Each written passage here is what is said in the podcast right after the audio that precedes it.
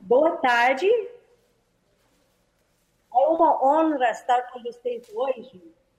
Eu fiz meu pós-doutorado na PUC entre 2014 e 2016. E eu estou com muito saudades do Brasil, especificamente o povo gentil, gentil de Minas Gerais. Eu sinto falta do café mineiro e o pão de queijo mineiro e sua terra linda.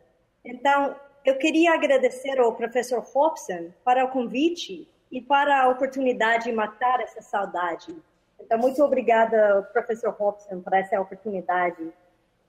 E hoje, deixa eu começar, vou falar hoje sobre a pesquisa que eu fiz quando estive em Belo Horizonte. Primeiro, vou rapidinho compartilhar essa PowerPoint. Consegue ver o PowerPoint, os slides? Sim. Ok, ótimo. Se tiver qualquer problema, só me diga. Por exemplo, um, ok. Um, é, hoje vou falar sobre uma tendência no âmbito de educação e essa tendência se chama blended learning. E na verdade, o blended learning é uma palavra tipo guarda-chuva, que significa qualquer combinação de estudo presencial com estudo à distância. E hoje eu vou fo focar na pesquisa que eu fiz em Belo Horizonte é um tipo de blended learning e que se chama a sala de aula invertida. Mas antes de começar, vamos explorar por que essa tendência de blended learning está acontecendo. Por que hoje em dia tem essa tendência que tenta mudar abordagens de aprendizagem tradicionais? E para entender, entender essa tendência, vamos analisar a sala de aula tradicional. Geralmente, a sala de aula tradicional tem uma padrão específica.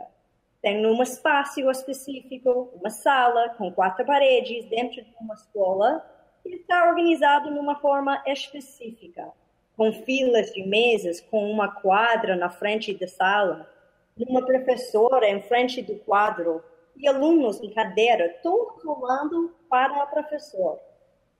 E tradicionalmente, uma sala de aula tem uma dinâmica específica, em que a professora tem um papel principal e é a pessoa que mais fala.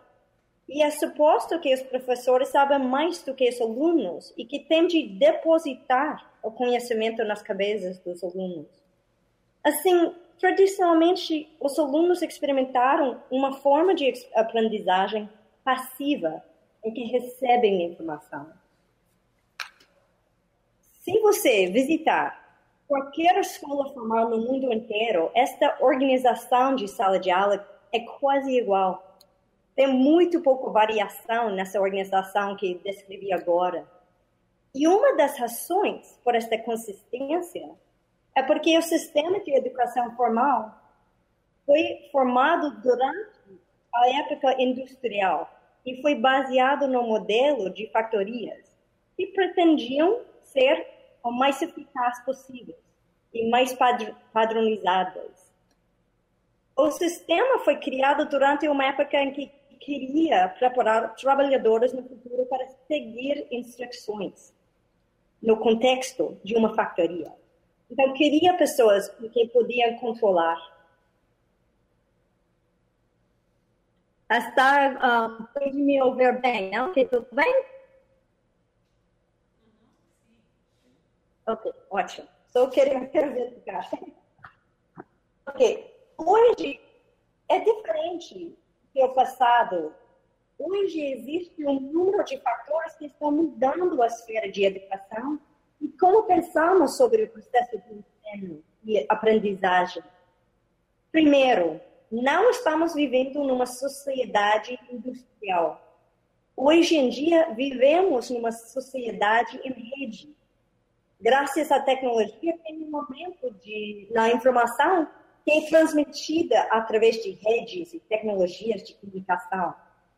Também as capacidades que são necessárias para ter sucesso no mercado do trabalho, na sociedade em rede, são muito diferentes do que as capacidades durante a época industrial, quando a capacidade de seguir regras e instruções eram valorizados. Hoje em dia, é muito importante ter a capacidade de resolver problemas, fazer networking ou redes, capacidade de pensar criticamente e também trabalhar em grupo ou trabalhar coletivo. Assim, o sistema de educação formal tem de preparar os alunos para essas demandas. E também, depois de muitos anos de pesquisa de educação, já sabemos que o processo de aprendizagem não só é sobre obter informação nova, é um processo social e aprendemos por interação com outros alunos e o professor.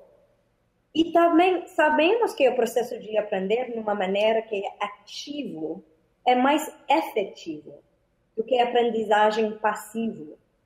E quando digo ativo, quer dizer que o aluno está envolvido no processo e atividades como problem solving, ou debates com outros alunos, ou o processo de escrever e analisar, e a utilização de conteúdo em prática. Assim, depois de muitos anos de pesquisa sobre educação e aprendizagem, e graças à tecnologia, temos a possibilidade de inovar na educação e vou falar hoje de uma de, das tendências na educação que se chama a sala de aula invertida, que é um tipo de blended learning, é um exemplo de blended learning. Essa, essa mistura de aula ao vivo com aula à distância, aula virtual. O que é a sala de aula invertida? Na verdade, o conceito é muito simples. Numa sala de aula tradicional, o professor faz uma aula expositiva dentro da sala de aula e os alunos fazem atividades em prática através de tarefa de casa. Mas na sala de aula invertida, o processo é invertido para melhor aproveitar o tempo juntos dentro da sala de aula. Numa sala de aula invertida, os estudantes reveiam aulas expositivas por meio de vídeos e os outros fontes online, como lição de casa, para que possam utilizar o tempo e o espaço da sala de aula para uma aprendizagem mais interativa e experiencial. Então, essa, essa traditional, traditional class é uma aula expositiva e flipped significa invertida.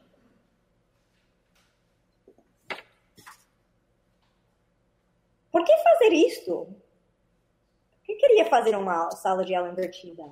É para melhor aproveitar o tempo juntos dentro da sala de aula, quando todo mundo está juntos, e para que os alunos estejam mais ativos no processo de aprendizagem. A sala de aula invertida tem potencial em incentivar uma melhor interação entre alunos. Também o professor pode avaliar a aprendizagem baseada no trabalho em sala Além disso, graças à tecnologia, a aprendizagem não precisa se restringir à sala de aula. Informações podem ser acessadas em qualquer lugar e a qualquer momento. Quero dar ênfase numa coisa.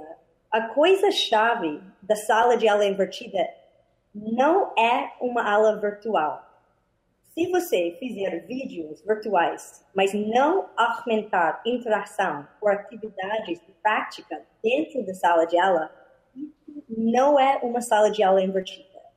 Eu vou repetir. A, parte mais importante na sala de aula invertida é que aumenta interação e as atividades de prática dentro da sala de aula. Nos Estados Unidos e em Europa, muitos educadores estão adotando essa nova abordagem, mas poucas pesquisas foram realizadas sobre essa nova configuração da sala de aula, especialmente no contexto do Brasil, que é um contexto muito diferente em comparação, por exemplo, dos Estados Unidos. Mas antes que, então, antes que essa tendência chegar no Brasil, eu queria fazer pesquisas sobre como a sala de a sala de aula invertida molda as experiências de aprendizagem de estudantes univers, universitários no Brasil. Assim, graças a, ao apoio de CAPES, eu consegui fazer uma etnografia na sala de aula invertida, na PUC.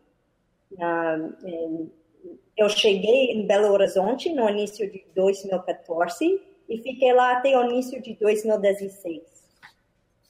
Eu fui recebida pela doutora Jane Quintiliano, que é uma professora do programa de pós-graduação em letras do Departamento de Letras na PUC de Minas.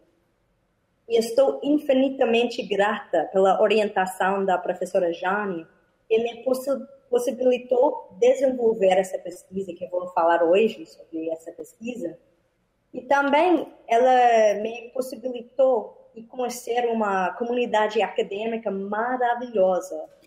Eu estou muito grata, não só pela gentileza de professora Jane, mas também de todos os professores do programa de pós-graduação em letras eu não sei, que a, gente, eu sempre digo que a gentileza em Minas Gerais não, é muito difícil encontrar em qualquer outro lugar do mundo. Então, estou muito grata pela oportunidade de fazer esse pós-doutorado com a professora Jane e o Departamento de Letras, o Departamento de Letras de Minas Gerais, na PUC. Então, em relação à pesquisa, a coleta de dados de, da sala de aula invertida foi feita numa sala de aula da professora Jane de três turmas do terceiro período do curso de letras, uh, com alunos na graduação. E que, o que a gente fez? Durante a fase do trabalho exploratório, ou no início dessa pesquisa, no primeiro semestre da pesquisa, em 2014, eu gravei o filme 11 aulas expositivas, mais ou menos 20 horas, de uma turma do terceiro período do curso de letras de, da professora Jane. E depois que mais ou menos 60 horas de editação, eu criei 22 mini vídeos para a nossa sala de aula invertida. Ou seja, que eu usei essas aulas expositivas e converti elas em mini vídeos para a sala de aula de invertida.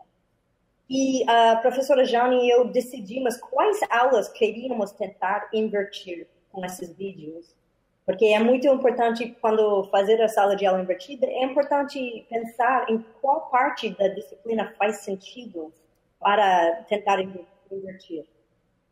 E também durante essa, essa parte da pesquisa, essa fase da pesquisa, eu fiz entrevistas com os alunos para entender o contexto deles que impacta a experiência de aprendizagem na universidade. Porque, como eu disse, que o contexto de uma, de uma aluna universitária no Brasil vai ser muito diferente do, do que, por exemplo, nos Estados Unidos.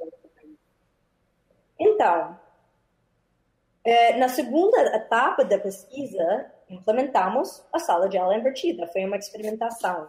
Então, essa foi no segundo semestre, em 2014, numa disciplina Estudos Linguísticos, no período, terceira, a terceira período. E foi como uma turma noturna, isso é importante, eu acho. Um, os alunos, um, foi uma turma com alunos de várias idades. Usamos os vídeos como trabalho em casa e dentro da sala de aula planejamos atividades em grupo em vez de aulas expositivas. Então, aqui é um exemplo, essa foi parte da, da agenda de trabalho e estudo, que os alunos receberam essa agenda no início da, da disciplina. E aqui pode ver que tem a tarefa em casa, que incluiu os vídeos e planejamos uma atividade de análise dentro da sala de aula que foi conectado com os vídeos e uh, tarefa em casa. Então, os alunos tiveram acesso aos vídeos por YouTube e foram, como falei, 22 mil vídeos em total. Todos os vídeos foram cinco minutos ou menos. Por quê? Porque a pesquisa que eu li diz que os alunos preferem vídeos curtos. É, então, usamos esses 22 mini vídeos e também foram quatro atividades em, nas aulas em vez de aulas expositivas. No fim do semestre, eu fiz entrevistas com os alunos para aprender sobre sua experiência na sala de aula invertida. A maioria dos alunos, os estudantes, afirmaram que eles, eles gostaram dessa método, de aprendizagem. E se tivessem a opção, eles iriam participar de futuras aulas invertidas. Especificamente o que eles gostaram? Eles gostaram da possibilidade de assistir inúmeras vezes os vídeos até entenderem uh, uh, o material. E também os alunos consistentemente comentaram que as interações aumentaram com os colegas durante a sala de aula. Particularmente yeah, nessa configuração. E tinham mais oportunidade de ter interações com outros alunos por causa dessa atividade na sala de aula. E muitos dos alunos preferiam a, a oportunidade de conversar com a professora em pequenos grupos do que uma configuração de sala de aula tradicional, uma, uma aula expositiva. Porque o que a gente fez, as atividades que planejamos durante a sala de aula, os, os alunos trabalharam em grupos. E a professora Jana, Jane, ela passou pelos vários grupos para ajudar eles.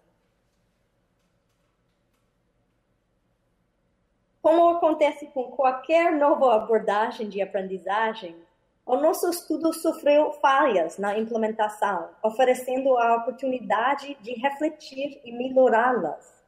Por exemplo, alguns dos estudantes afirmaram que eles não entendiam que o trabalho do grupo em sala de aula era dependente de assistir os vídeos como lição de casa com antecedência.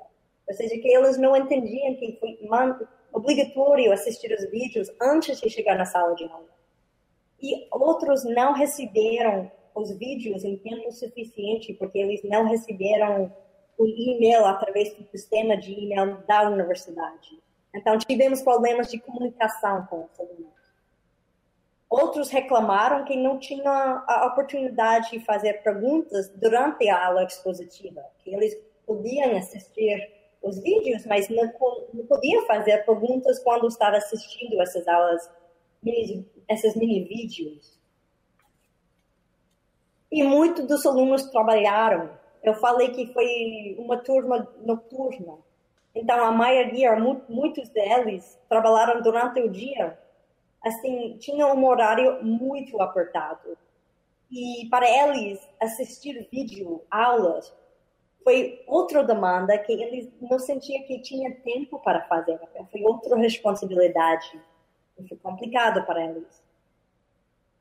Então, os resultados da primeira etapa de pesquisa ofereceram excelentes sugestões sobre como melhorar a sala de aula invertida especificamente de modo a melhorar a interação social dentro e fora da sala de aula.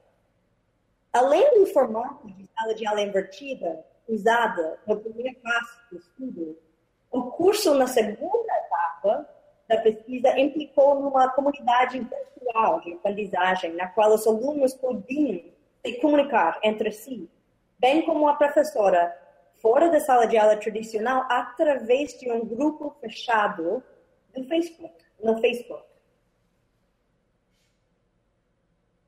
Disse, depois de muitos anos de pesquisa de educação, sabemos que o processo de aprendizagem é um processo social e aprendemos por interação com outros alunos.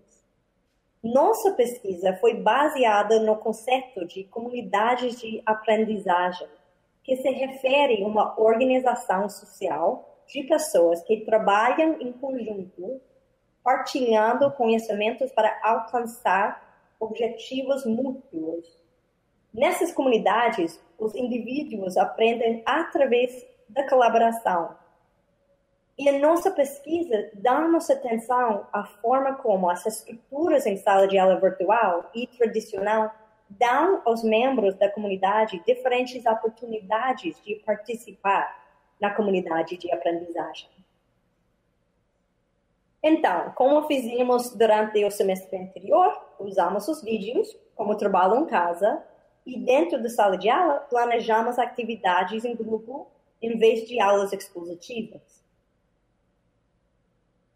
Um dos objetivos dessa página, esse grupo de Facebook, que usamos era corrigir os problemas logísticos em acessar, ter acesso aos vídeos que os alunos no primeiro semestre descreveram, porque todos os vídeos dessa vez estavam disponíveis no grupo de Facebook, juntamente também com uma oportunidade de ter conversas entre colegas e a professora.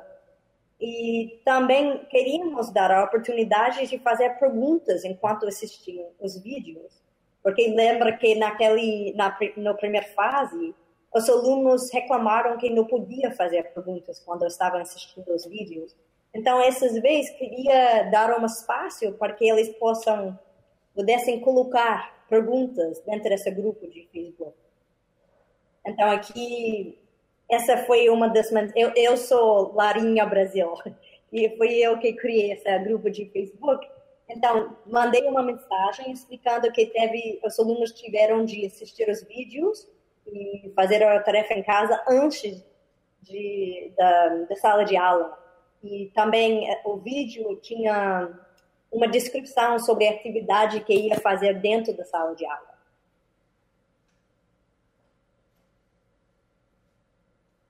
E queríamos abrir oportunidades de interação entre os alunos e a professora Aqui é um exemplo em como aluno, um aluno usou o espaço para fazer perguntas.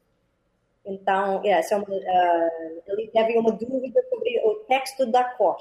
E é, é, um pouco cortado, mas pode ver que tem seis outros comentários. E perdão que foi cortado, mas os outros alunos responderam e também a professora respondeu a pergunta dele. Então, é a conversa continuou fora da sala de aula. E foi uma oportunidade de uh, comunicar dúvidas ou comentários.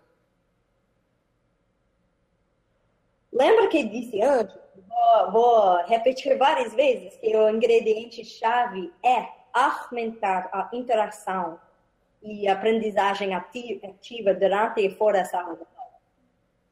Pedimos que os alunos, nessa versão da sala de aula invertida, pedimos que os alunos fizessem trabalho em grupo dentro da sala de aula e depois que eles postassem o trabalho em grupo na página de Facebook, para que seus colegas pudessem ver o trabalho deles e dar feedback.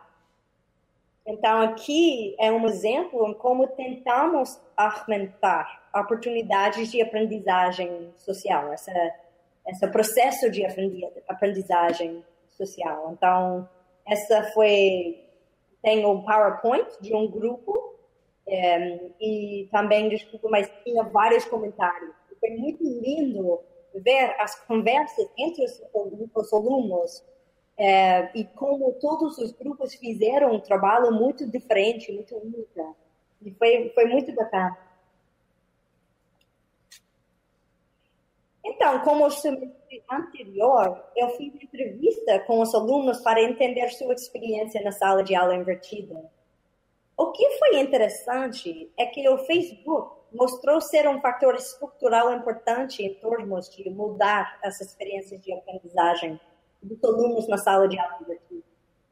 Especificamente, o Facebook abriu os vídeos para a sala de aula invertida para que os alunos pudessem acessá-los quando quisessem durante o semestre.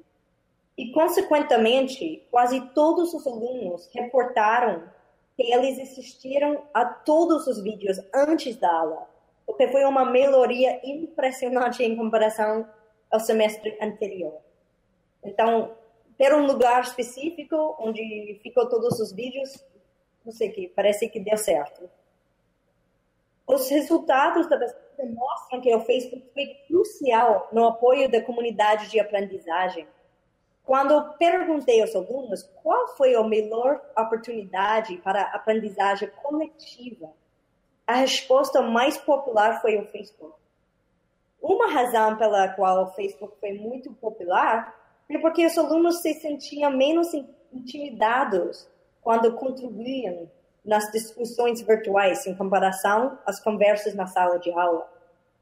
Outra razão pela qual talvez o, o Facebook fosse tão popular entre os alunos foi porque os alunos tiveram a oportunidade de compartilhar exemplos que coincidiram com as vidas fora da universidade deles. Então, por exemplo, falamos sobre muitos temas um pouco abstratos e eles podiam colocar exemplos na vida real deles que iluminar, iluminaram esses conceitos abstratos que a gente estudou. Outro tema importante que ouvi várias vezes durante as entrevistas foi a importância de usar uma mistura de abordagens de ensino. Quase todos disseram que gostaram da sala de aula desde que a metodologia esteja misturada com outras abordagens, incluindo uma aula expositiva de, de vez em quando. E tenho de confessar que eu acho que a professora Jane foi a professora perfeita para essa pesquisa, porque antes que vimos essa sala de aula invertida, ela já tinha várias abordagens e ela foi aberta a experimentar com outras maneiras em como podemos implementar essas, essa diversidade de abordagens. Mesmo a sala de aula invertida tem vantagens, também enfrenta desafios. Por exemplo, precisa de muito tempo para planejar uma sala de aula invertida.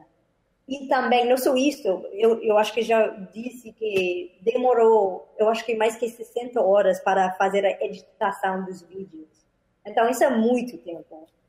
E também, a professora Jane, ela participou muito no Facebook, o grupo de Facebook, mas essa foi uma demanda bem alta no tempo dela. E de vez em quando tem de enfrentar problemas técnicos que a gente enfrentou. E também, um, bom, essa não, não aconteceu com a professora Jane, mas falando com outras pessoas na comunidade acadêmica, tem esse perigo de ter resistência de dinâmica nova dentro da sala de aula. E às vezes os alunos uh, que ficaram confortáveis não sei, que os alunos não ficavam, não ficavam confortáveis em compartilhar o palco dentro da sala de aula. Um, então é importante saber se as pessoas, se, não sei, os alunos o professor está aberto da ideia de compartilhar quem fala, quem participa na, na sala de aula. Aprendemos algumas lições através dessa de nossa pesquisa e, por exemplo, é muito importante esclarecer que a sala de aula não é uma aula virtual. Quando eu fiz entrevistas com os alunos durante um, o trabalho exploratório, no início, em 2014, eles, quando descreviam a sala de aula invertida, eles pensavam que era uma aula virtual. E quase, quase todos os alunos me disseram que eles odiavam a aula virtual, que eles sentiam mais distância entre o professor e os alunos. Então, é importante esclarecer que a sala de aula tenta aumentar a interação entre os alunos e com o professor, não minimizar a interação. A ideia é aumentar essa interação. E é importante ter claridade sobre os objetivos de aprendizagem, para que possa pensar em quais atividades apoiam esses objetivos e também os alunos recomendaram que os vídeos um, tenham uma mistura de especialistas, especialistas e não só os professor, o professor. Ou seja, que é uma boa ideia incluir outras pessoas nos vídeos para ter perspectivas diferentes. É importante planejar atividades que vai te ajudar a analisar ou saber se os alunos entenderam o material, o material apresentado na sala de aula, na sala de vídeo. Ou seja, que, não sei, que tentamos fazer, planejar atividades que podemos avaliar se realmente os alunos assistiram os vídeos e que eles entenderam o material. Também é importante planejar com cuidado os vídeos. Talvez eu recomendaria fazer um roteiro e verifique que inclui a informação que os alunos precisam antes da aula para fazer a atividade em prática. Realmente, a maneira em que eu fiz essa sala de aula não foi muito eficaz.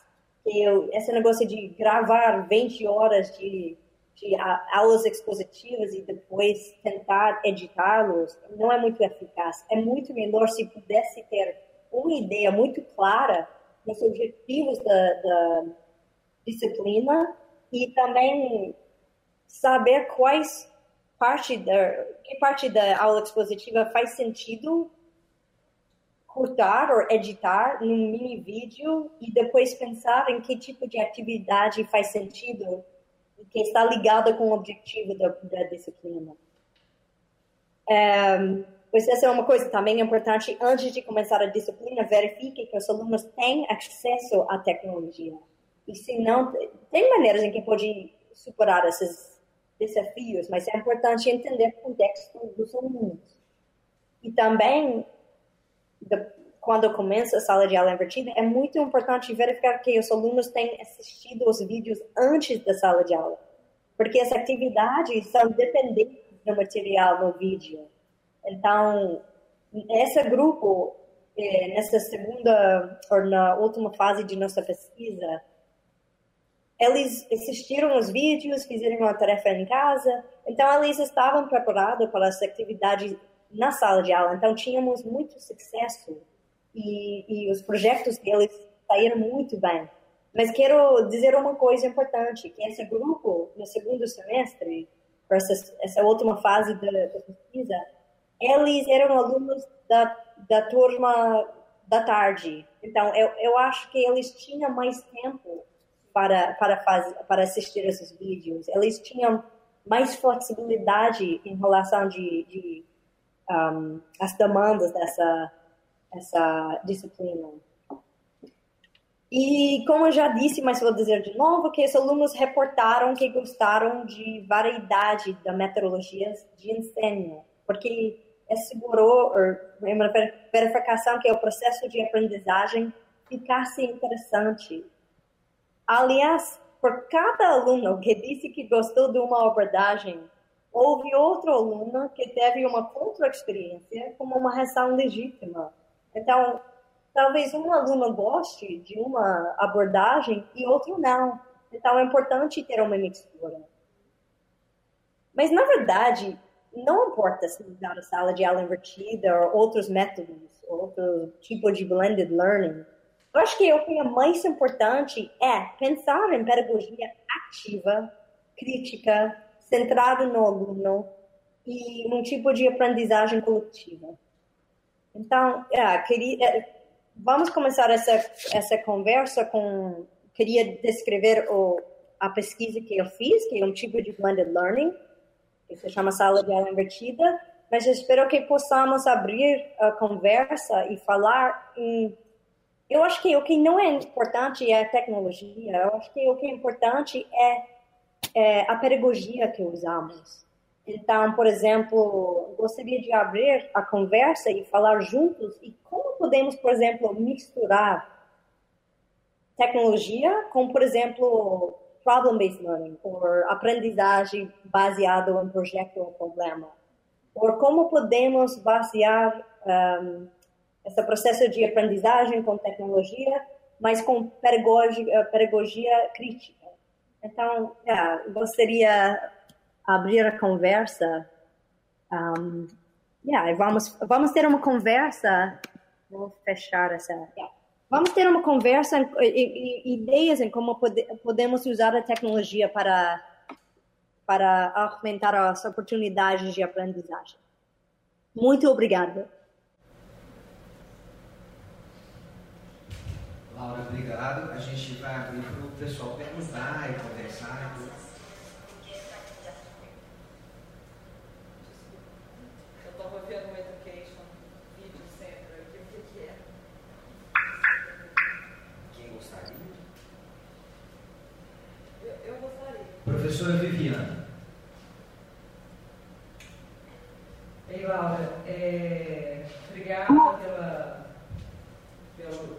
pela palestra, né? acho que foi bastante esclarecedor, mas acho que é, é um início, assim, para muitos de nós aqui, acho que alguns de nós já estão mais familiarizados com a sala de aula invertida, né? com essa aprendizagem baseada em problemas, mas acho que para muitos de nós ainda é desafiador e uma grande novidade. É, você falou em relação ao tempo dos vídeos, né, que os vídeos geralmente são curtos, assim, cerca de 5 minutos cada vídeo. Foi, acho que eu, pelo que eu entendi, foi isso. Aí a minha questão é, são duas na verdade. Uma que eu tá. acho que uma coisa que você falou que é interessante da gente trazer novas vozes né, para os vídeos, outros especialistas, para né, que o aluno tenha mais perspectivas. É, e aí vem a pergunta, como fazer isso em cinco minutos?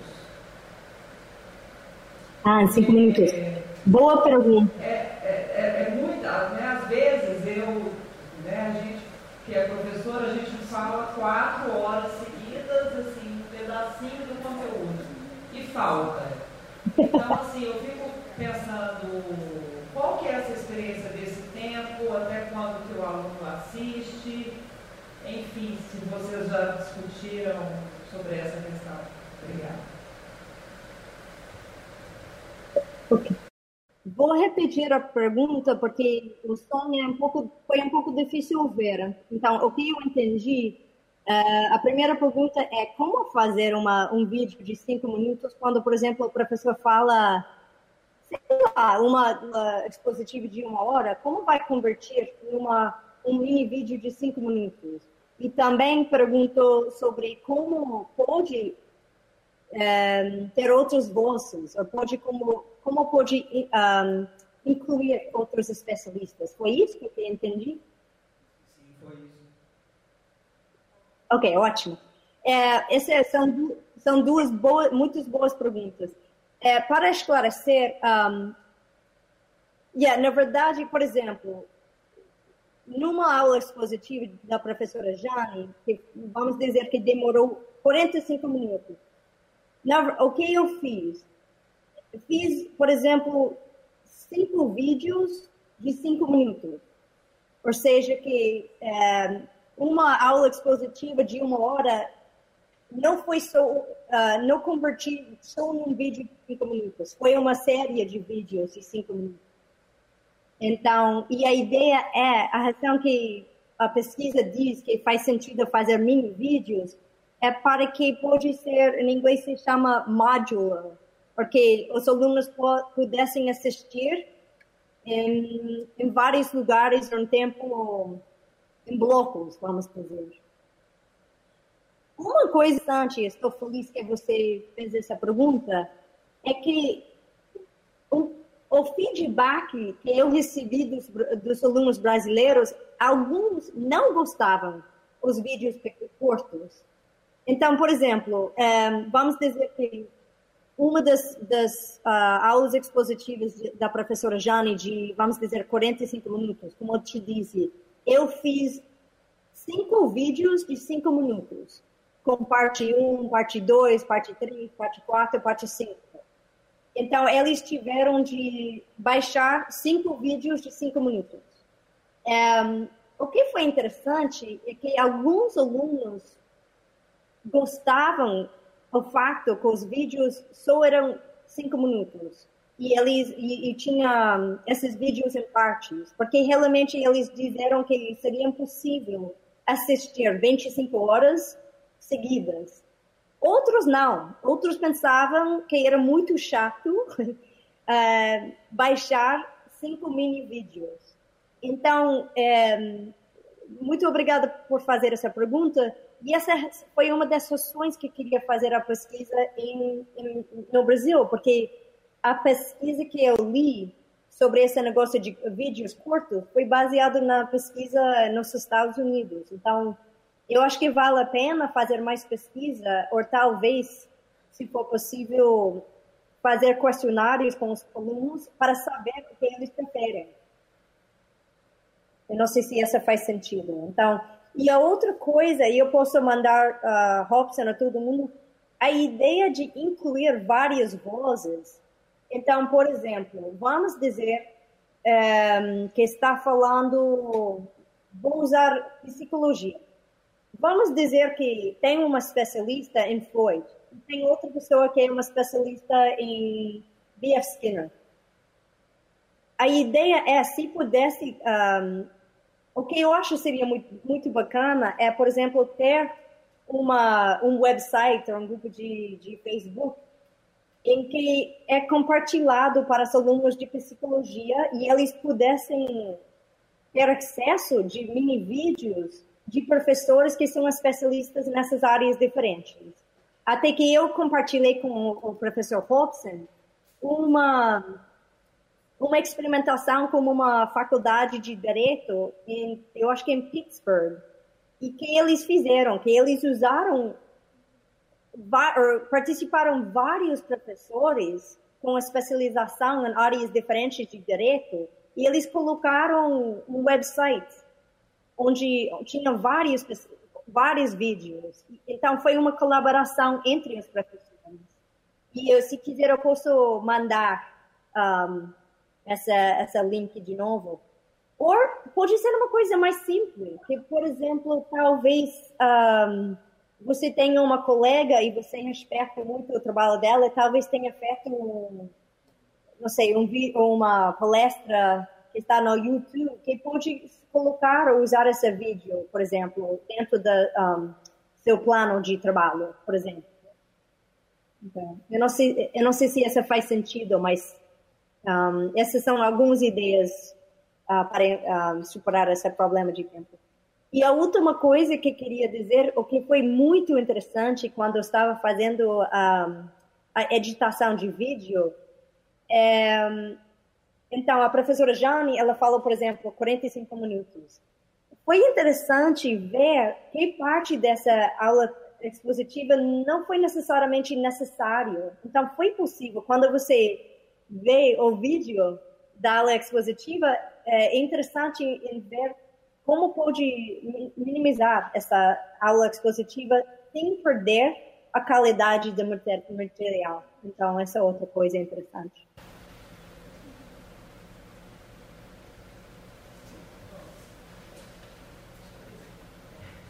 Olá, Laura, sou Simone. Boa tarde, tudo bem? Estou com o pé para você poder me Boa tarde. Tudo bem? Tudo. Boa tarde, como vai? É, também tenho duas perguntas para você. A primeira, se no okay. seu estudo, está me ouvindo bem? Está ouvindo bem? É, pode repetir? Perdão, que foi. Uh, by, uh, tá. não consegui ouvir muito. Tá bom. Eu vou falando, se você não estiver ouvindo bem, você me avisa, ok? Ok. Tá bom. É, tenho duas perguntas, né? A primeira okay. é sobre as práticas em sala de aula. Quais foram as metodologias utilizadas, né? Quer dizer, nós falamos okay. muito dos vídeos, mas é, eu fiquei um pouco em dúvida do que, que, seriam, no caso da professora Jane, as práticas que ela utilizou em sala de aula. E a segunda pergunta seria se no seu estudo também foi possível avaliar o aproveitamento, a aprendizagem dos alunos, que no nosso caso acaba refletindo em notas, infelizmente, né? na minha opinião, nem sempre acho que as notas é, refletem o aprendizado verdadeiro dos alunos. Mas se foi possível fazer um comparativo nessa questão do, da aprendizagem dos alunos. Ficou claro?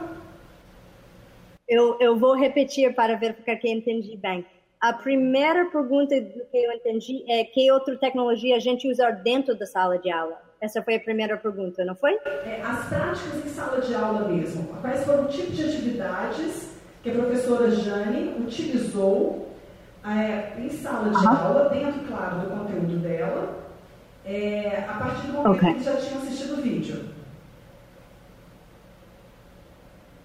Ok, perdão porque não estou ouvindo muito bem. Então, gostaria de saber que tipo de atividades, foi isso? Isso, na parte prática em sala de aula. Entendi. Ok, boa pergunta. Um, até que posso compartilhar se quiser no futuro. Então, um, por exemplo, até que eu, eu, tenho de confessar que não pensei nisso os, os, detalhes por um pouco de tempo, mas por exemplo, um, por exemplo, uh, como foi uma uma aula, uma disciplina linguística, um, eles tiveram de analisar para entender, por exemplo, por exemplo, o que é uma anáfora, catáfora, intertextualidade. Então, é, vamos dizer que ela fez uma aula expositiva através de mini vídeos explicando, por exemplo, um, uma análise de um texto, ou o que significa uh, catáfora e anáfora. Depois, de, dentro da sala de aula, a atividade em grupo foi o seguinte: primeiro, que eles tiveram um, explicar ou definir o que significa, por exemplo, anáfora catáfora. catáfora. Depois, eles tiveram um texto em que eles tiveram de analisar o texto e explicar onde está a catáfora, anáfora, por exemplo, e depois, como a maioria dos alunos nessa disciplina pretendem ser professores no futuro, professores na, na uh, no colégio, queríamos que eles tivessem a oportunidade de dar aula, baseado no que estava aprendendo. Então, eles tiveram de uh, preparar uma apresentação como se fosse dentro de uma sala de aula de alunos. Então, eles prepararam tudo isso e depois eles um, tiveram de fazer, por exemplo, um vídeo deles mesmos fazendo a aula, explicando essas, essas ideias e, um, como se fossem professores já e tiveram de colocar no Facebook. Eu acho que foi mostrei um desses exemplos. Um, esse só é um exemplo mas se quiser eu posso mandar várias outras um, atividades que a gente fez. Mas esse é um exemplo que a gente fez. Em que, perdão, que, que faculdade você, uh, você é uma professora em que faculdade, por exemplo? Nós todos aqui hoje nós somos da PUC Minas mesmo. Não, você quer saber qual curso? Ah, seu curso? Eu dou aula tá. em cursos. eu dou aula, mas a minha área é de design visual e design de interação. Então, de design? Isso. Ok. Então, por exemplo, nossa, o design tem tantas oportunidades de fazer um, atividades em prática, não? Que eu sei que tem várias áreas de design, mas por, um, então, eu não sei se quiser podemos falar sobre uma das umas das coisas básicas que quer que que um, quer que os alunos entendam e podemos pensar em atividades. Um, se quiser, podemos usar essa comunidade de aprendizagem aqui com os professores. Se quiser, podemos pensar em atividades que podia fazer dentro da sala de aula. Porque com design tem muitas oportunidades.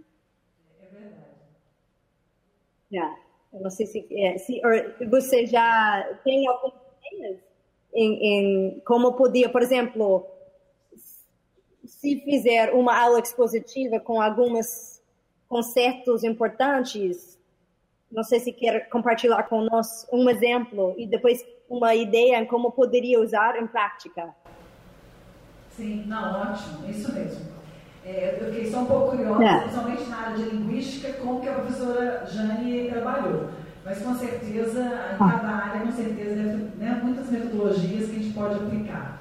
É, a segunda pergunta é. que eu tinha feito, é a respeito se você conseguiu fazer, né, se dentro possível, dentro do seu estudo, é, medir de alguma forma a questão do, do aprendizado dos alunos, né, fazer um, um comparativo.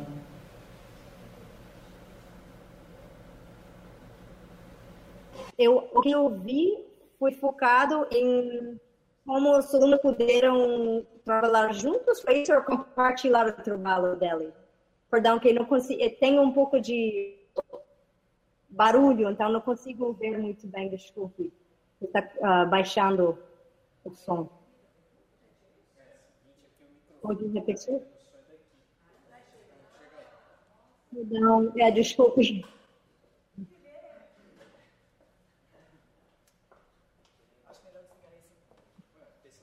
Perdão. Laura, agora você está me okay. melhor? Sim. Sim? Melhorou? Sim. Ah, Sim, melhorou. Nós estávamos usando perdão, o microfone perdão. errado.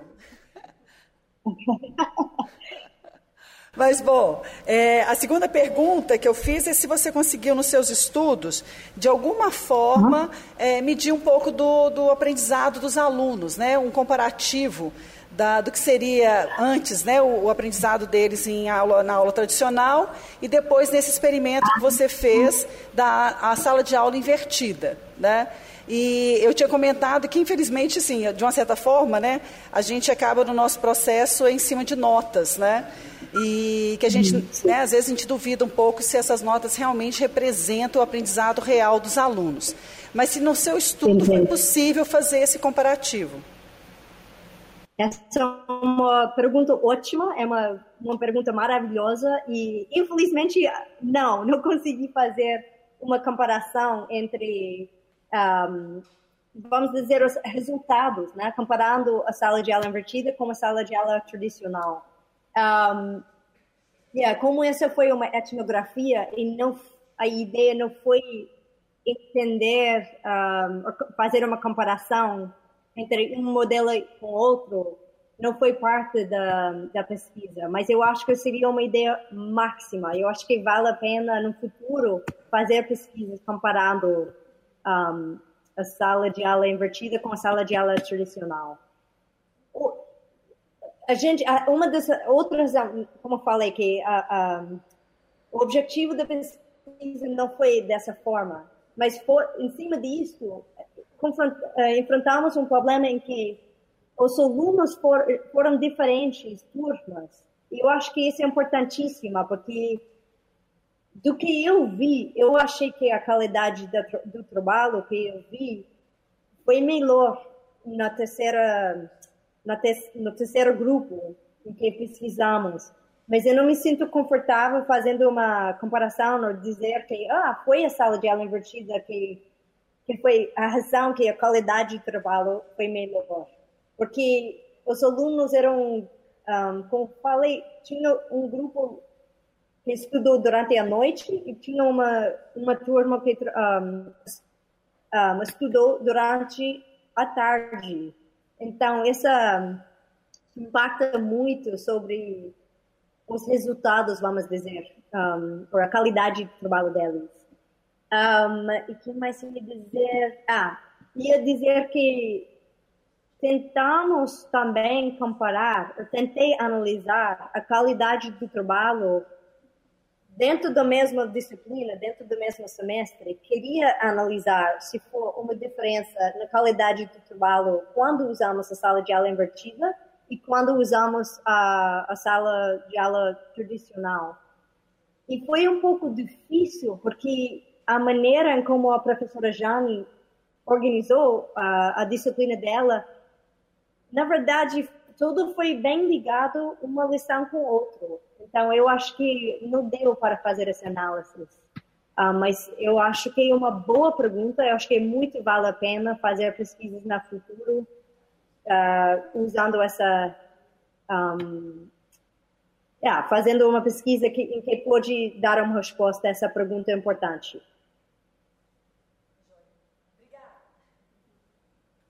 Não.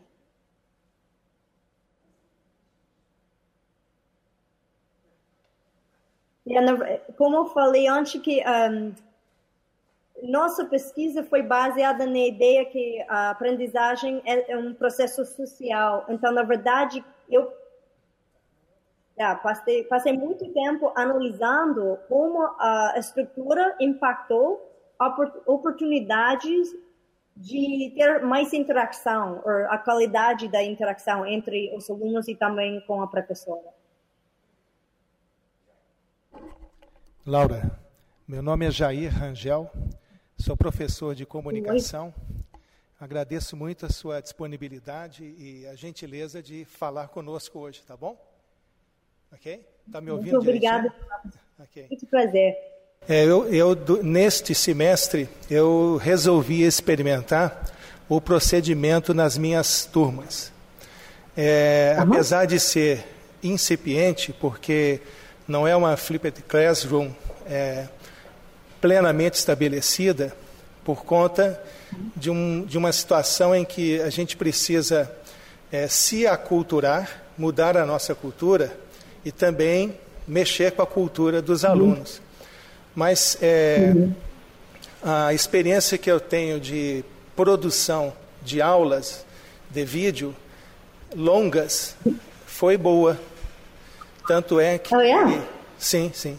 É, os alunos reagiram muito bem e também eles acompanharam essas aulas através de formulários que eles precisavam preencher e fazer pesquisa paralela a respeito do assunto que foi abordado na aula e também é, levantar problemas a serem resolvidos em sala e sugerir direcionamentos. Aí eu tive uma surpresa muito grande com os alunos, porque eles reagiram muito bem. Eles começaram a pesquisar e apesar de estarmos há um mês e meio apenas fazendo o procedimento, a gente percebe que no aluno aqui da PUC, no, o aluno brasileiro, ele é muito receptivo ao uso da tecnologia. Mas a dificuldade que nós temos, e eu vou fazer a pergunta, é como trabalhar é, um procedimento que é atualíssimo, muito atual, numa sala de aula que ainda é ultrapassada. Eu acho que isso atrapalha um pouquinho, porque nós não temos uma mesologia, uma organização da sala adequada ainda.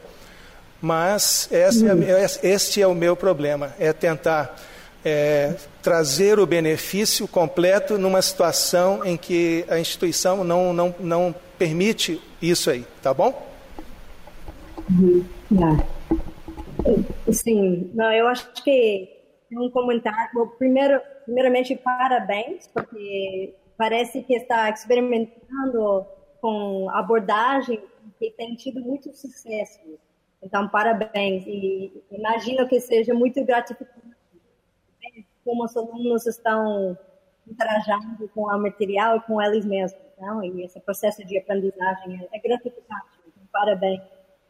Um, puxa, que eu, eu acho que uh, o comentário sobre o que podemos fazer quando ainda não tem a infraestrutura e também a, vamos dizer, a cultura, o apoio institucional para realmente uh, experimentar mais, para fazer esse tipo de aprendizagem, essa experimentação.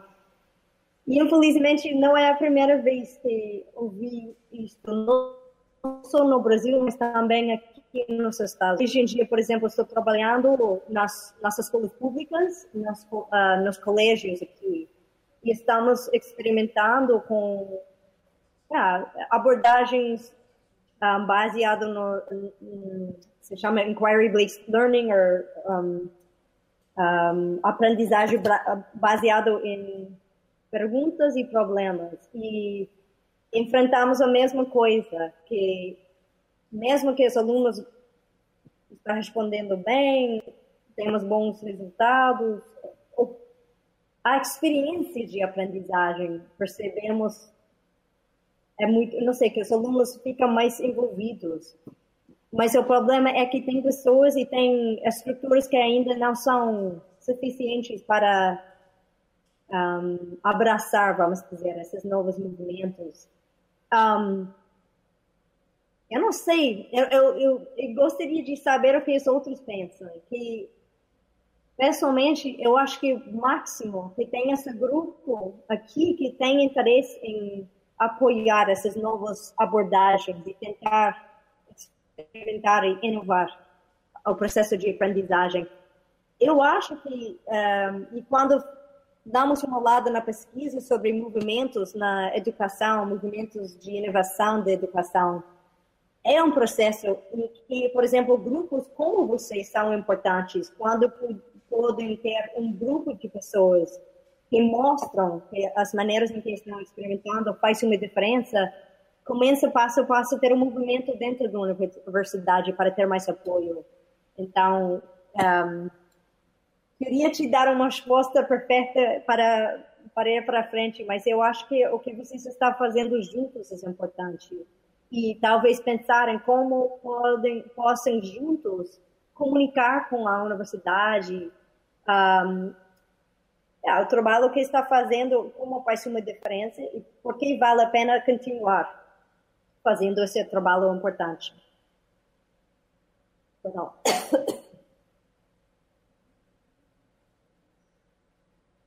Eu gostaria de saber se alguém gostaria de responder essa esse comentário do professor, que eu acho muito importante. Se algumas outras pessoas passaram a mesma experiência e se tem algumas ideias em como responder para abrir a conversa.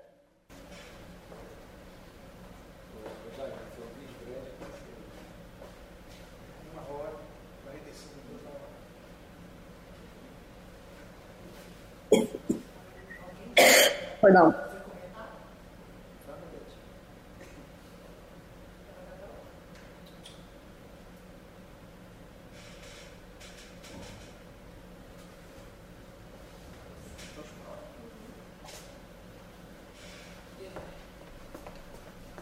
Laura, sou eu. É, Oi. É, eu acho que o professor Jair tem razão, porque é, o contexto em que a gente está na universidade, estava comentando aqui com uma outra professora, a professora Betinha, é, sobre a diferença, por exemplo, aluno do, do, turno noturno, aluno do turno da manhã, uhum. É, uhum. como que eles têm é, mais facilidade para poder lidar com essa situação. E também uma, uma outra coisa, é, às vezes eu vejo, eu estou tô, tô fazendo é, um, uma experiência com jogos educativos esse semestre na publicidade. É, uma resistência deles gravarem vídeo, a gente colocou no, no Facebook, e depois deles receberem os comentários de outras pessoas, eles têm um pouco de uhum. resistência, ficaram muito tímidos e, e tudo. E aí agora, é, nós tamo, fizemos é, fizemos primeiro uma transmissão ao vivo e depois agora a gente gravou um, um pequeno vídeo. Na gravação melhorou uhum. porque eu acho que eles conseguiram é, ajeitar, é, é repetir, regravar. Então isso possibilitou uhum. é, essa experiência. E só quero voltar numa coisa que depende muito do contexto, da disciplina, é, porque esses jogos educativos estão sendo feitos na disciplina de filosofia. E o meu departamento uhum. tem muita resistência, eles acham que essa coisa da, das novas tecnologias, é, isso não é aula de filosofia. Eu tenho que ficar falando o tempo inteiro que eu dou aula, que eu dou aula expositiva, que é, esse conteúdo do jogo educativo tem a ver com a disciplina. É, e até mostrar que isso também, como a professora Simone falou, é, transforma em nota e tudo. Eu acho que depende do contexto. Uma outra coisa também, é, o acesso eu, eu penso que o acesso que os alunos deveriam ter também é um pouco com a internet móvel, com tablet, com essas ferramentas que eles pudessem também circular é, entre eles. É, por exemplo, uhum. nós, nós, encontramos, só, só, finalizando, nós encontramos, por exemplo, uhum. colegas professores que proíbem o uso de celular na sala de aula. É, que não possibilitam que os alunos possam fazer é, o uso de celular, inclusive assim, por exemplo, para buscar vocabulário, pesquisa, alguma coisa assim. É, mas também a gente encontra colega como eu que aproveita o celular, usa o celular na sala de aula como uma ferramenta lá do, do cotidiano da, da, da sala de aula. Comecei a gravar os vídeos e, e tive essa, essa experiência. E, e só para finalizar, uma outra coisa, é, eu vejo que também, a hora que eles assistem ao, ao vídeo, me, me chamou a atenção isso, que eles falaram, ah, professor, ficou faltando é, ficar mais claro, ficou faltando perguntar coisas, ficou faltando interagir. Estou retomando aquela sua fala da pedagogia ativa também, que eu acho que, que é importante a despeito do, uso das tecnologias, porque eu acho que elas são primordiais, mas eu acho que a gente ainda tem muita resistência. Um, então, deixa um, tenho curiosidade se, por exemplo, bom, três coisas. Primeira coisa, eu vou estou muito feliz que você mencionou de novo essa contexto, a importância do contexto dos alunos. Por exemplo, os alunos que estudam de manhã, ou à tarde, ou de noite. Eles, essas três turmas, por exemplo, têm um contexto totalmente diferente. Eu acho que é importante pensarmos que uma metodologia, uma abordagem, não faz sentido para todos. E, por exemplo, como disse, que os alunos de que eu fiz entrevista gostavam da sala de aula e a Facebook, mas o contexto, o tempo que eles tinham, uh, como eram alunos da tarde, é muito diferente do que os alunos que trabalhavam durante o dia, estudavam à noite e tinha dias de, não sei, 16 horas trabalhando. Falo isso porque eu achei que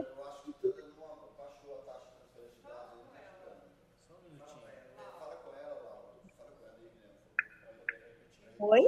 Professora Laura, você poderia repetir, por favor, a última frase? Sim. Ah, pode ver agora? Está bom agora?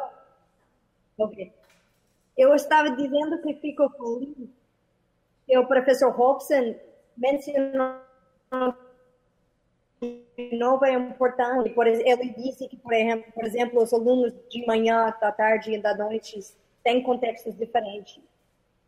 Eu, eu acho importantíssima, mesmo que eu goste de experimentar com tecnologia, abordagens diferentes, um perigo é pensar que essas novas tecnologias ou essas novas ah, abordagens vão salvar, vai, vão ser a resposta e eu acho que é importante lembrarmos que não, todos não são perfeitos para todos os alunos. Então, por exemplo, eu não sei se eu usaria de novo a sala de aula invertida para os alunos que estudavam da noite, por exemplo. Or, mas eu acho que é importante é continuarmos falando com os alunos para entender o que eles querem. Um, então, eu falo isso porque eu, eu escutei, eu entendi muito bem os desafios que vocês enfrentam em relação do, do contexto da universidade, que tem algumas pessoas que resistem essas novas uh, tendências ou experimentações, etc. Será que será que tivéssemos mais feedback sistemática dos alunos, será possível que essa vai um, ah, influenciar, não sei, uh, um, os políticos, ou, não sei, as pessoas que estão com resistência desse movimento, se tem, se for possível fazer entrevistas ou pesquisas com os alunos sobre a experiência de aprendizagem deles, você acha que essa ajudaria a transformar a perspectiva das pessoas que têm resistência? é uma pergunta aberta para, para saber se essa realmente faz uma diferença, uh, o feedback dos alunos. Porque, por exemplo, uh, o Robson e o professor que falou antes tinham uma boa experiência com essas experimentações, uh, mas tinha resistência né, da universidade. Vocês falaram, so, um, pesquisaram sistemática a experiência dos alunos para tentar fazer uma influência no, nas políticas da universidade ou não?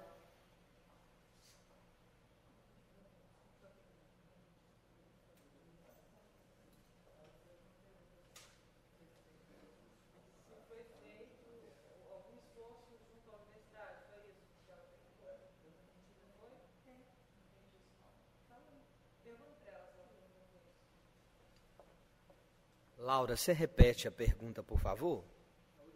A última parte. Ok, perdão. Queria saber, eu entendo essa, essa desafio que vocês descreveram, essa resistência das pessoas da universidade.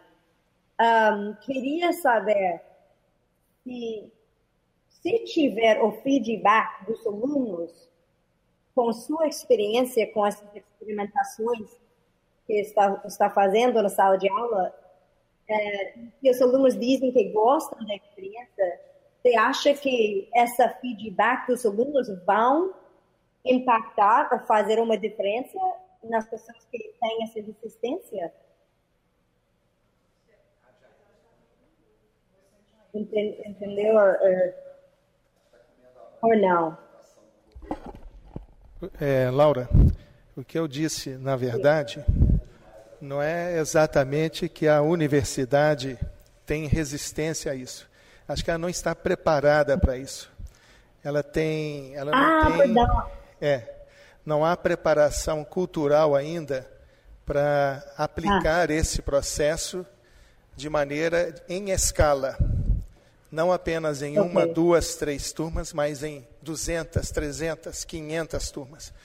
Mas eu concordo com você que os resultados podem falar mais do que é, qualquer outra coisa. Então é preciso dar tempo às experiências para que é, a universidade, no caso a PUC Minas, possa é, adotar em parte, né, ou experimentar esse processo que só para só para eu, eu na minha opinião eu acho que para isto aí funcionar é, a sala de aula tem que ser outra ela não pode ter a mesma o mesmo mobiliário não pode ter o mesmo tipo de cadeiras ela tem que ter uma mudança também na sua parte física e tem que permitir acesso aos alunos à tecnologia. Mas também acho que o conteúdo é o mais importante de tudo, porque tecnologia apenas não vai resolver, tá bom? Ficou? Entendi. E perdão, agora eu acho que entendo melhor agora que okay. você explicou que é uma questão de também as condições para para usar essas um, aprendi essas abordagens diferentes de tudo. Por exemplo, a infraestrutura da sala de aula, que, por exemplo, nessa, well, essa é uma teatro, mas é isso que está dizendo, né? Que, por exemplo, seria ótimo ter, por exemplo, uma sala de aula em que pudesse, sei lá, usar tecnologia mais, ou que pudesse mudar as cadeiras com mais facilidade, né, para trabalhar em grupo. É, é isso que está dizendo? Se entendi bem? Exatamente, porque essa mudança ela faz parte do, de mudança do processo de aprendizagem, né? Tirar as carteiras de sala e colocar, por exemplo, mesas com cadeiras e suportes para ajudar os alunos Sim. A interagir melhor, ok? Entendi. Entendi concordo com você. Eu também, também, que temos que ter um pouco de paciência com nós mesmos, que eu acho que um, as mudanças acontecem em etapas, né? Então, puxa, eu acho que é maravilhoso quando o professor Foster me explicou todas as coisas que estavam acontecendo na universidade lá, na São Gabriel. Eu acho que essas mini etapas, depois de tempo, vai significar uma mudança importante. E também, não sei como funciona lá, mas por exemplo, por exemplo, em minha experiência nos Estados Unidos, eu trabalhava pesquisas sobre a biblioteca é, da universidade, que tradicionalmente a biblioteca foi usado só para ler livros e estudar em silêncio. E durante os 15 anos que eu trabalhei, por exemplo, na Columbia University, na Teachers College, eu vi uma mudança, por exemplo, na biblioteca, que hoje em dia tem vários andares. Uh, tem um andar que é, por exemplo, dedicado, trabalhava em grupo. E eles pegaram bolsas para tentar transformar a biblioteca. E tem, por exemplo, no outro andar, um teatro de aprendizagem. Um, não sei, que, e, quer dizer que esse processo de mudar, transformar, por exemplo, a biblioteca, minha experiência nessa universidade demorou muito tempo e foi feito em etapas. E com muita paciência e com bolsas, várias bolsas, várias, um, uma luta mesmo para tentar mudar a infraestrutura, as condições e a mentalidade das pessoas em que significa uma biblioteca. Okay? Então, eu acho que eu acho que é impressionante o que está acontecendo na universidade de vocês, mesmo que às vezes deve sentir frustrante, porque não não transforma rápida suficiente para para vocês, mas eu acho que está dando certo. E a coisa mais importante é que tem as pessoas que estão apoiando essas transformações potenciais. Então, eu, eu quero, parabéns, quero dizer parabéns do trabalho, a força de vocês.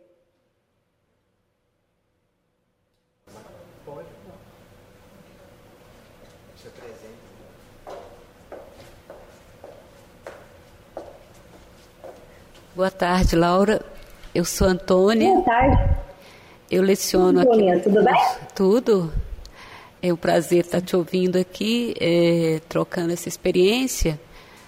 E eu sou socióloga, da sua formação também parece que você tem formação em sociologia? Sim. É, eu leciono aqui no curso de publicidade e, e também no curso de jornalismo. E uma coisa que me deixou realmente encantada é essa colocação que você faz de estimular a interação. Porque a tecnologia hoje, inclusive, ela o que parecia a princípio que ela iria por si só possibilitar interação, ela gerou até um alheamento, um distanciamento. Né? Então, é, à medida em que é, se pensa em fazer uso desse recurso, mas potencializando a sua possibilidade de interação, eu acho que aí você até ressignifica um pouco o instrumento. Né? E aqui na PUC, embora eu acho que tenha assim uma, uma resistência, porque o novo ele sempre produz mesmo uma certa um incômodo, mas até mesmo o nosso sistema de gestão acadêmico, que ainda é muito estático e pouco interativo, é, ele abre possibilidade, tem uma ferramenta lá que chama fórum. É, eu usei algumas uhum. vezes com apresentação em sala de aula, e aí depois os alunos, após aquele, aquela apresentação, eles teciam comentários sobre as apresentações desses fóruns, eu dava feedback para eles. Ainda muito estático, mas eu acho que assim, devagarzinho tem algumas possibilidades.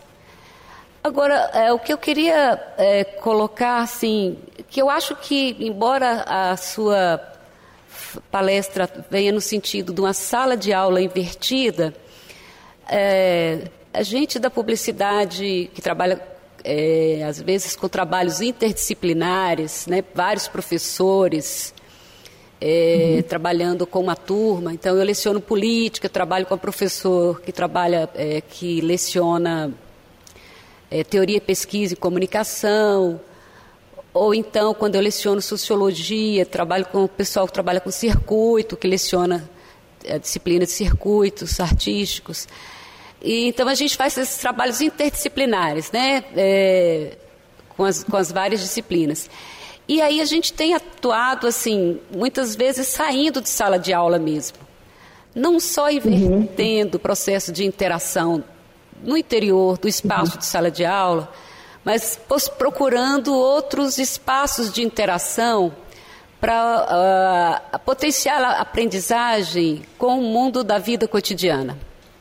Tá? Então, a gente lá na Praça da Liberdade, por exemplo, nós tivemos já duas experiências de ida, levar os meninos à praça e ali discutir as questões sociológicas, as questões do circuito, é, que eu acho que também é outra possibilidade, sabe? E aí, eu, eu queria pensar isso. Como é que você pensa também esse outro lado? Não só sala de aula, dentro da sala de aula, mas o espaço da cidade, da rua, como outra sala de aula. Sim. Eu, nossa, que eu concordo 100% com você. Uma experiência de aprendizagem muito forte, muito, poderoso é sair da sala de aula, né? Ou, e fazer conexões entre o que está aprendendo dentro da sala de aula com a vida fora da sala de aula. Então, é, puxa, eu, não, eu concordo 100% com você que se for possível conectar o material a fazer coisas fora da sala de aula, eu, eu concordo 100% com você. Eu acho que vale a pena. Seria muito me interessa muito saber sobre, por exemplo, você disse que foi na Praça da Liberdade para fazer pesquisa sociológica, foi, foi isso que entendi, entendi bem? Or, falou isso? É, nós, nós tivemos em duas praças. Na Praça da Liberdade, que é uma praça que tem já um equipamentos culturais, museus. Oh. Então, ela Alô? já tem um espaço organizado até para um circuito artístico cultural mesmo. Mas a gente foi também numa praça que é no centro de Belo Horizonte, uma praça que a princípio parece meio hostil para o nosso aluno, né, um aluno de classe média que não tem muito contato com, com os locais de interação múltiplos, né? É, mas, mas, foi uma experiência muito rica, que é exatamente, a gente está discutindo é, que o que faz os ambientes são as interações. Mesmo circuitos artísticos culturais, o que faz são as interações que eles propiciam, que são desenvolvidas ali. E essa experiência, principalmente na Praça 7, que você deve você morou aqui em Belo Horizonte, você deve ter passado alguma vez na Praça 7. É um local até que não tem muitos, entre aspas, atrativos é, arquitetônicos, mas tem uma pujança de vida. E o sentido era que eles, principalmente no que toca a questão sociológica, que eles fossem discutir é, a riqueza da vida citadina, né? é, a partir da discussão sociológica e, e, dos circuitos também. Sim. Mas eu, Não, entendo, eu acho que Mara. Ah, desculpa, mas eu entendo que isso são, são etapas, são várias metodologias. Eu não dá para fazer isso todo dia, né? Qualquer turma, por exemplo, a turma da noite não dá para fazer isso. Mas eu acho que são experiências que complementam, assim. Concordo, sim. E que lindo que não pode repetir essa experiência.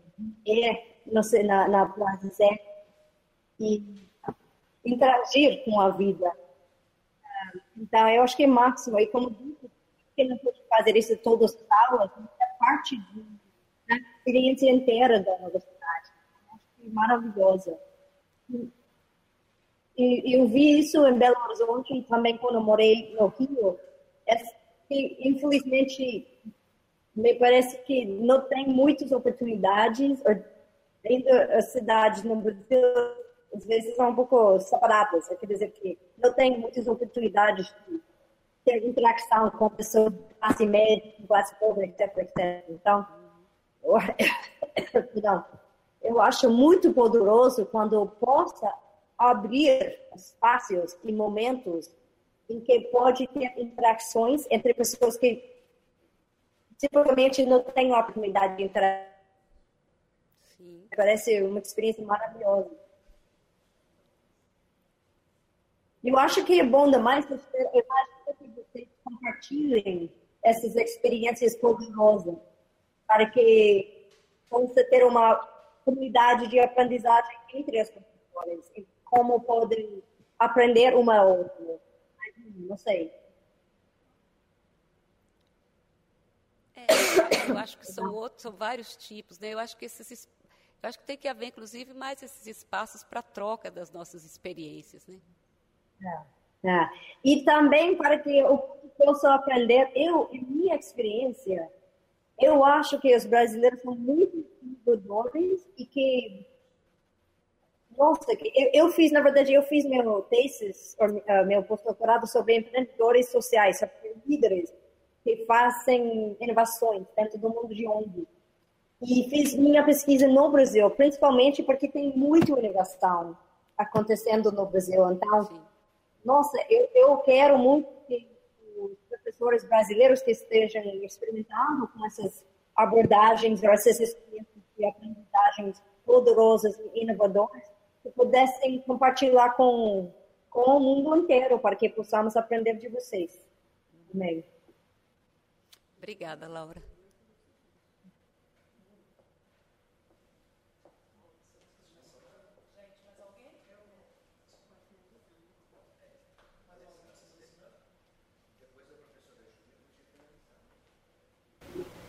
Oi, Laura. Meu nome é Júnia. Oi.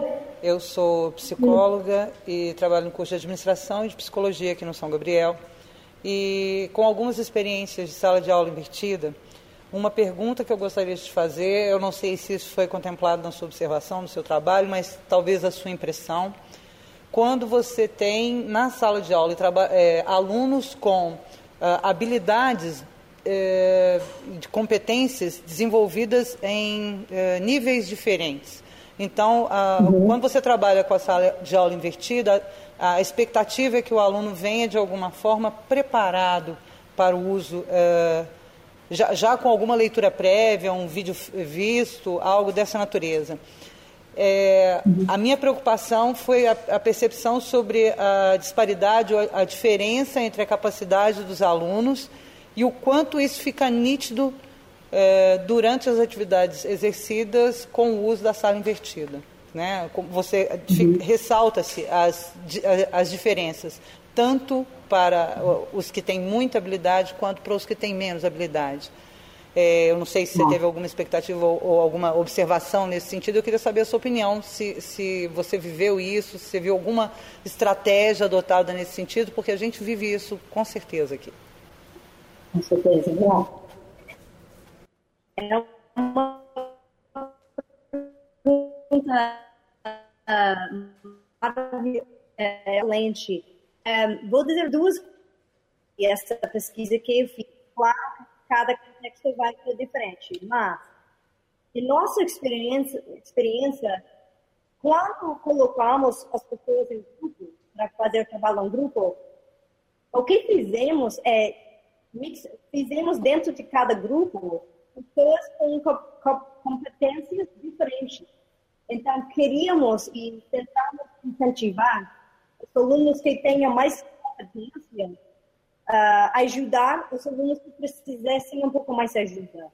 Então, essa foi uma estratégia que usamos explicitamente, que queríamos ter uma mistura dentro de cada grupo. Um, a outra coisa que essa pode ter muito sucesso quando tem uh, alunos que realmente desejam ajudar os alunos. Até que, da perspectiva pedagógica, é uma maneira para apoiar a aprendizagem das pessoas que têm essa competência. Porque uma das melhores maneiras de aprender uma coisa é ensinar. E tivemos bastante feedback um, dos alunos um, dentro da sala de aula e também no grupo de Facebook em como eles aprenderam uma outra. Um, então, na verdade, prestamos muita atenção em como podemos apoiar essa esse relacionamento entre, entre os alunos que têm uh, competências diferentes.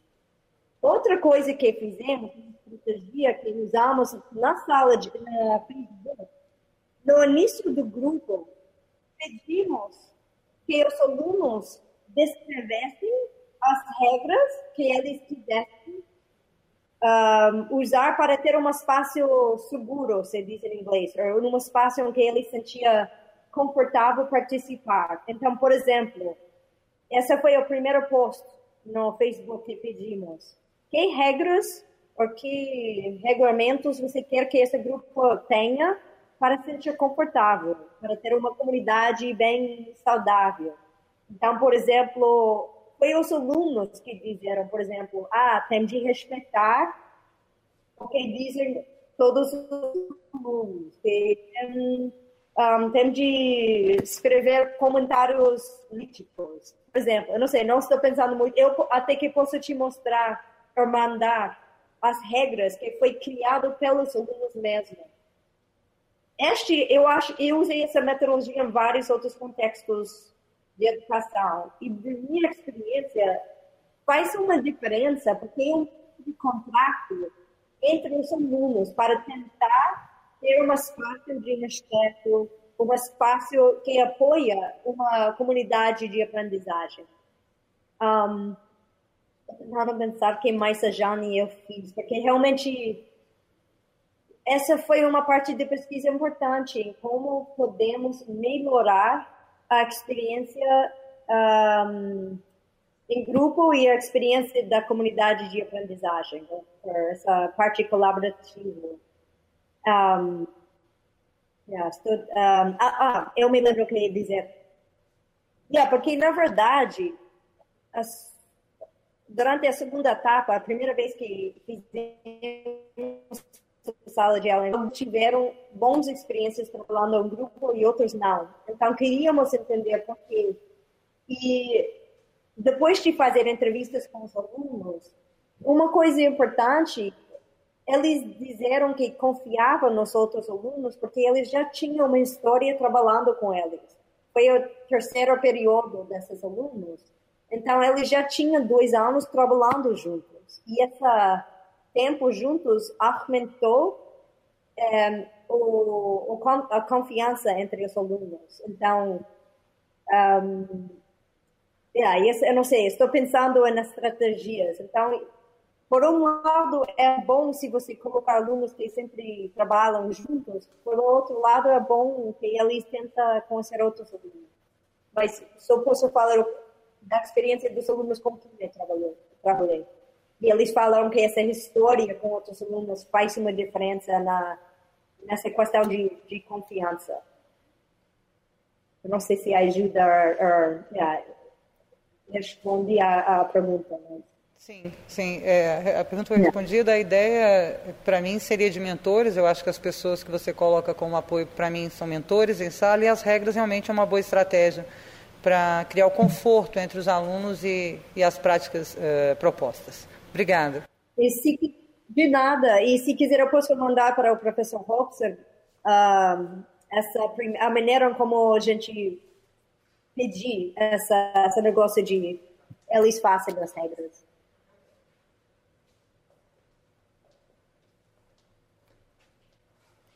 Laura, professora Alessandra, coordenadora do curso de publicidade, quer é, conversar com você e aí a gente já vai encerrando. É, mas, mais uma vez, muito obrigado. I love you. E depois a gente conversa mais. Muito obrigada e desculpa pela sotaque bem forte, mas muito obrigada pela paciência e a oportunidade de matar essa saudade do Brasil. Professora Laura, a gente queria te agradecer mais uma vez a oportunidade é, de participar conosco, de nos orientar nesse desafio enorme que a gente tem pela frente, de repensar as nossas metodologias de sala de aula.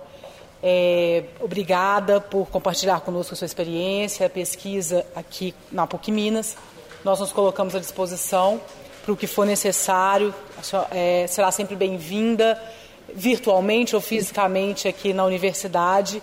Sempre que necessário, nós estamos à disposição. Muito obrigada, é, foi um prazer tê-la conosco. Muito obrigada pela oportunidade de estar com vocês essa tarde. Foi uma experiência maravilhosa e me dá inspiração para a gente também. Então, obrigada.